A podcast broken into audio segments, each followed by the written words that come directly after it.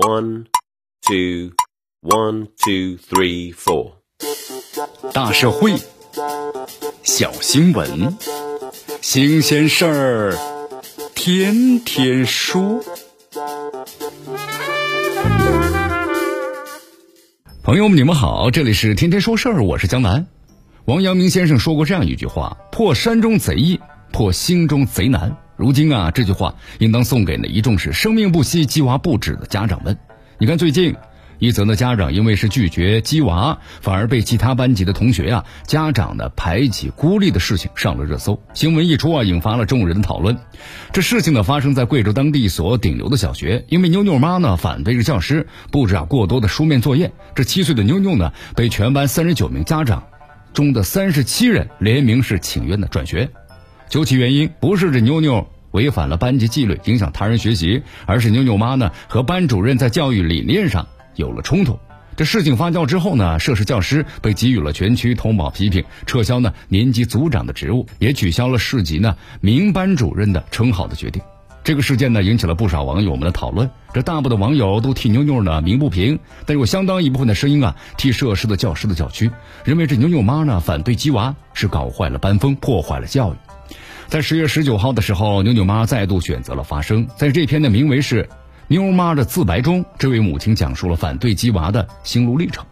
在她的眼中啊，格格不入的自己是在拒绝呢做精致利己主义者，体现了知识分子的这个家国情怀和责任担当。她在文章的末尾这样强调。踩踏式的教育、刷题式的训练所带来的只有呢少数人胜出的结果，对国家和民族的发展是不利的。我们需要教育好每个孩子，让每一个孩子都能按照自身的特点健康成长、茁壮的成才。但出人意料的是啊，这篇的自白非但是没有回应的某些网友们的质疑，反倒是呢添油致新。评论区的网友自选的战队，哈哈，分成了两派。由此可见呢，双减政策之下，许多家长的矛盾心态犹如是海面上的冰山一角，只需呢轻轻的这么撞击，就足以掀起呢舆论的巨浪。一部分的网友啊，选择支持呢牛牛妈，为她的勇敢的点赞。在他们看来呀，在当前呢，当多数人对教育潜规则麻木默许或者顺从的时候啊，只有更多人站出来呢，不妥协，才能够让学校回归教书育人的本心。那么家长呢少整些幺蛾子，才能够让孩子们拥有快乐童年。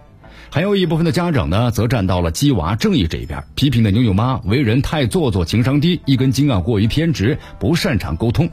那么总结概括反对者的中心思想，其实就是一句话嘛，就你不想卷可以，但是别拉着大家一起不卷。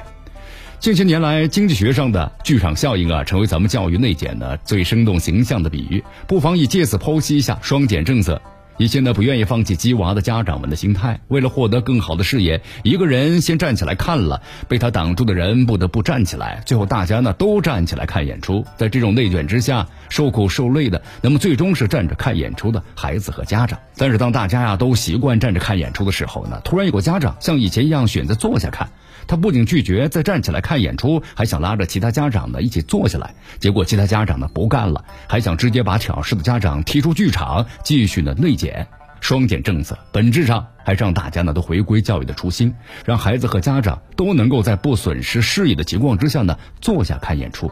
但是现实之中呢，不肯坐下看演出的家长不在少数啊。如今这双减政策落地之后的首个学期过半了，那么鸡娃们暗战依然在上演。有的家长想方设法给孩子吃小灶，认为是低内损失低外补；有些人呢依然是在穿新鞋走老路，陷入呢提高一分干掉千人的固定思维，无法自拔。于是乎，有不少离谱的新闻出现在公共视野：提着的海归硕士啊，英语专八，高薪的高端的家政，招聘的浮出水面了；上私课的辅导老师只接受呢现金收款。为了周末呢补课收钱，将物理课的场地设在篮球馆，而且更搞笑的就是，学生家长群呢被命名为是体育理论知识提升，那么课上讲授的力学原理被定义为是篮球的受力分析。围绕月考分班，某中学两位家长掀起了口水战，一方的要求取消，一方的直接怒对，质疑的减负让学生变学渣，最终耽误大家的前程。如果说教育是咱们这一代父母的迷惘，那么双减呢就是正本清源的起点。形式上看，减的是课余压力、繁重的作业负担；那么深层来看，真正减的是一些家长们心中内卷的思维。守护好孩子的兴趣和创造力，全面推动人才培育和教育评价体系改革。我们说了，让每个孩子都找到施展的舞台。让每一种人生都赋予了绽放的可能，才能够真正打开鸡娃们家长心中的千千结，避免呢不鸡娃就被排挤孤立的闹剧再度上演。这里是天天说事儿，我是江南，咱们明天见。